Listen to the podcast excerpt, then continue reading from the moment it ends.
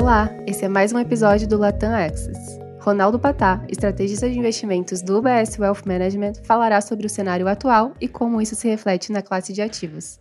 Patá, no relatório desse mês já temos um título bem atrativo: Decifra-me ou te devoro, que entendo vir da lenda egípcia. É isso mesmo? É isso mesmo. Reza a lenda que os visitantes do Egito Antigo, quando chegavam na frente da esfinge, ela dizia: Decifra-me ou te devoro. E caso os visitantes não conseguissem decifrar o quebra-cabeça, eles eram fadados a morrer. Interessante. E o que isso tem a ver com o cenário no Brasil agora? Isso tem a ver com o relacionamento entre o Congresso e o governo executivo no Brasil. Caso o governo não consiga entender a mentalidade do Congresso, ele não vai ter sucesso em conseguir as aprovações das reformas que forem enviadas ao Congresso. Isso acontece com todos os governos no Brasil. É, é um sistema, hoje, o sistema no Brasil é um sistema onde o parlamento tem um grande poder, é, em alguns casos até chamado de semi-parlamentarismo, mas o que isso, é, traduzindo isso para a dinâmica de poder, é, todas as reformas e todas as propostas que são enviadas ao, ao Congresso têm que ser negociadas para poder é, chegar a um consenso e, e, com boas chances de aprovação. E a gente está vivendo um momento agora, exatamente neste nesse momento, é, em que várias propostas estão sendo enviadas ao Congresso e é, para ter sucesso, né, que a gente considera sucesso é, na visão do governo é aprovação, eles vão ter que se, é, sentar para negociar uh, caso a caso, né? Não vai ser uma questão, o Congresso não vai apoiar todas as medidas que forem mandadas, nem rejeitar todas, né? vão ser analisadas caso a caso. Isso já ficou bem claro uh, nesse começo de governo. É, em relação à possível revisão das reformas aprovadas nos últimos seis anos e o projeto de lei do saneamento, por exemplo, qual é a sua visão? Isso já ficou bem claro por exemplo, que o Congresso não está disposto a revisar. As reformas que foram é, aprovadas nos últimos seis anos, nos últimos dois governos, são consideradas conquistas. Muitas delas, como a lei do saneamento, foram inclusive elaboradas, debatidas é, com muito detalhe e aprovadas pelo Congresso. E o, os próprios líderes das duas casas já afirmaram que não vão admitir retrocessos em reformas uh, como, por exemplo, a lei do saneamento, o Banco Central Independente, a privatização da Eletrobras, e por isso que a gente não vê uh, chance para esses retrocessos acontecerem nos próximos meses. Bom, e além de tudo isso, você acha que o governo pretende fazer mudanças na meta de inflação? Sim, uh, estão estudando mudanças na, na meta, mas não necessariamente a meta vai mudar. Então, o que parece que está sendo avaliado é, a princípio, mudar o prazo de, de, de atingimento da meta, em vez de ser ano calendário, seria é, nos próximos 18 meses. Isso é uma coisa que o, o modelo do Banco Central já Uh, já inclusive considera, né, quando o Banco Central toma uma decisão, ele sempre está pensando num horizonte mais longo do que o ano calendário, e essa seria uma adaptação é, fácil e, e, e, que não causa grandes uh, mudanças no processo de decisão uh, do Banco Central, mas Uh, o que a gente acha importante é que a meta da inflação, que para o ano que vem, por exemplo, é 3%, que ela não seja mudada. E a gente tem visto sinais do Ministério da Fazenda consistentes de que eh, eles também não querem fazer essa mudança nesse momento. Esse é um cenário, né? E se a meta for mantida, o que acontece? Se realmente a meta for mantida, a gente acredita que a expectativa de inflação do ano que vem cai, pode cair em torno de meio por cento, inclusive. Isso tende a ser muito positivo, porque abre um, um espaço é, que a gente considera grande o Banco Central iniciar o ciclo de corte de juros é, em setembro ou talvez já em agosto até. E no meio de tudo isso, o que significa a nomeação do novo diretor de política monetária do Banco Central? Isso também tirou uma incerteza grande no mercado. Foi importante que o governo tenha anunciado é, o nome do próximo diretor de política monetária. É, foi uma pessoa de, é, de mercado que também entende bastante o modelo de metas de inflação. E acho que a gente acredita também que vai melhorar a comunicação entre o Banco Central e o Ministério da Fazenda, o que também ajuda a diminuir qualquer tipo de ruído né, na política monetária, até é, eventuais é, questões na, na, política fiscal para frente. E então, é, como o mandato do atual presidente do Banco Central termina em janeiro de 2025, e o, o fato de ter um diretor de política monetária é, já alinhado com, com, com este governo e que também conversa bem com os diretores atuais, ajuda bastante, uma vez que ele é, tem, ele é um potencial candidato a ser o próximo presidente do Banco Central também, né? Então, isso também reduz a incerteza no mercado e, e eventualmente pode até ajudar no processo de corte de juros é, lá na frente.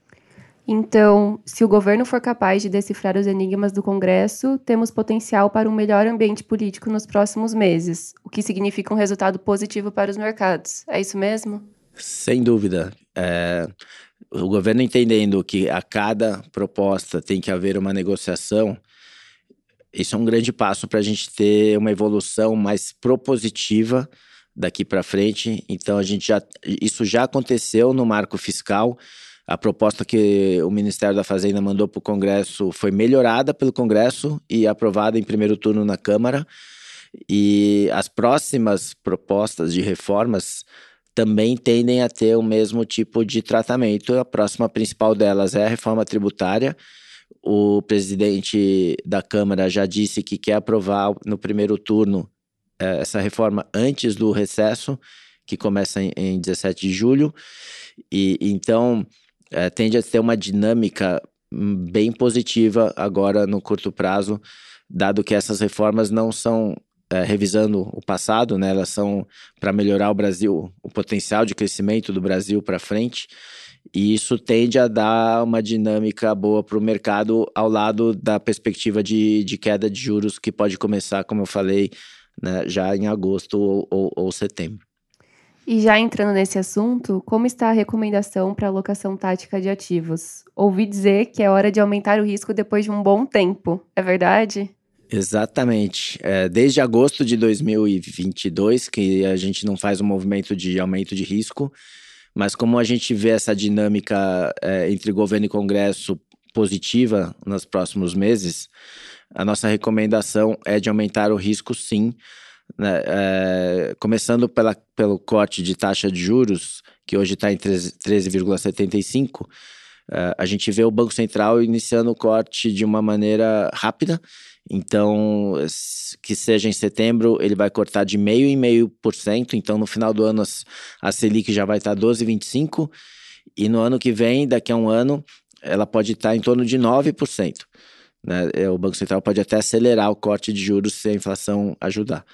E com isso, somadas as reformas que eu, que eu, que eu comentei, né? tanto fiscal quanto tributária, a gente tende a ter é, uma redução no prêmio de risco que tem hoje nos mercados, tanto na bolsa quanto na parte longa da, da, da curva de juros, quanto, por exemplo, em outros ativos de risco como fundos imobiliários. Então, a gente está recomendando nesse momento aumentar a alocação em títulos indexados à inflação é, e nossa preferência nos que vencem em 2032, ou seja, papéis de 10 anos, e também em fundos imobiliários que hoje estão em preços muito depreciados, a gente vê como uma boa oportunidade. E os títulos pré e pós-fixados?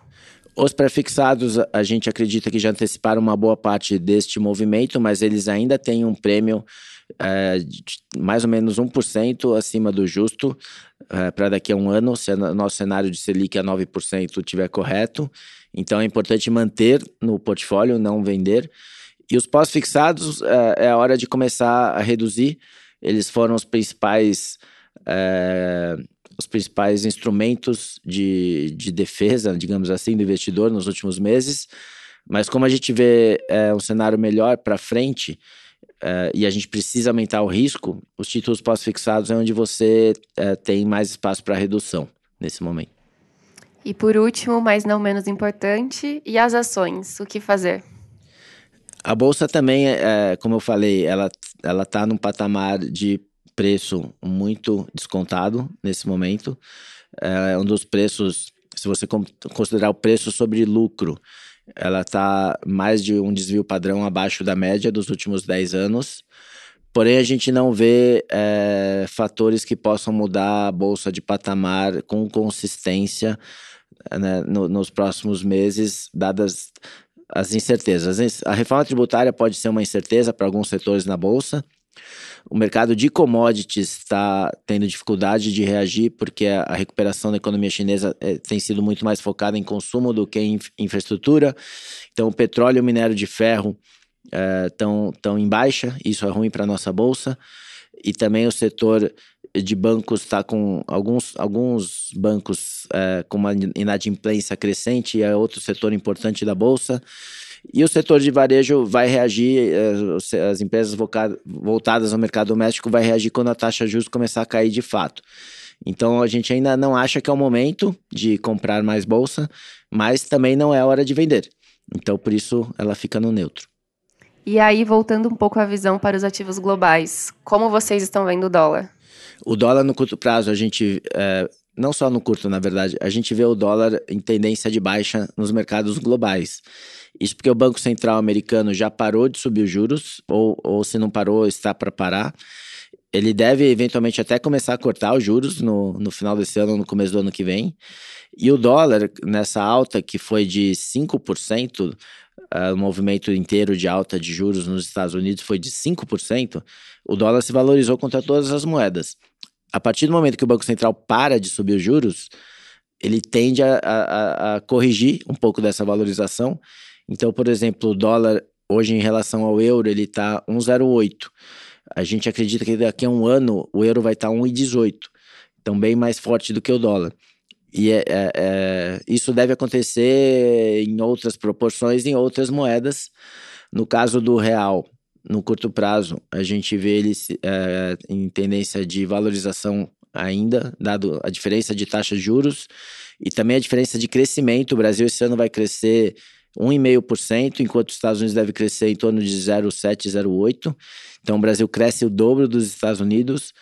E aí nessa toada o real pode bater 4,80 em relação ao dólar no, nos próximos meses. Então é, isso tira um pouco do apio né, dos mercados globais. E, e, nos mercados globais a gente também vê a, principalmente a, a, bolsa americana negociando num patamar de preço muito caro.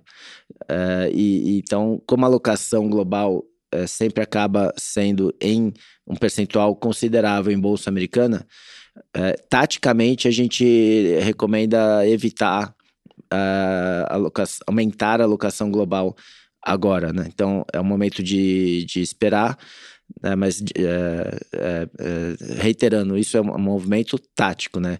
Estrategicamente, para quem gosta de ativos é, globais, é um bom momento para comprar, mas renda fixa, não renda variável, porque os títulos de renda fixa de baixo risco de crédito estão negociando a taxas em torno de 5% ao ano em dólar, que a gente considera muito bom. Bom, temos muito pela frente então, né? Vamos torcer para um cenário positivo. É isso aí. Esse foi mais um episódio do Latam Access. Não esqueça de ouvir nossos outros episódios no Spotify e Apple Podcasts. Até a próxima! Os comentários do UBS Chief Investment Office são preparados e publicados pelo Global Wealth Management do UBS AG ou uma de suas afiliadas UBS. Este material não tem relação com os objetivos específicos de investimento, situação financeira ou necessidades particulares de qualquer destinatário específico e é publicado apenas para fins informativos. O conteúdo não é e não deve ser considerado como um relatório de análise de valores mobiliários. Como uma empresa que presta serviços de gestão de patrimônio para clientes globalmente, o BSAG e suas diferentes subsidiárias oferecem serviços de consultoria de investimento e serviços de corretagem. Os serviços de consultoria de investimento e serviços de corretagem são separados e distintos, diferem de forma material e são regidos por leis e arranjos separados. Nada neste podcast se destina a ser e não deve ser considerado como qualquer forma de solicitação ou promoção. Nem todos os serviços ou produtos estão disponíveis para os clientes em todas as jurisdições. Nos Estados Unidos, o UBS Financial Services Inc. é uma subsidiária do UBS AG e membro da FINRA SIPC. Para mais informações, visite nosso site em ubs.com/workingwithus. Para obter a informação legal completa aplicável aos comentários independentes produzido pelo UBS, visite nosso site em ubs.com/cio-disclaimer.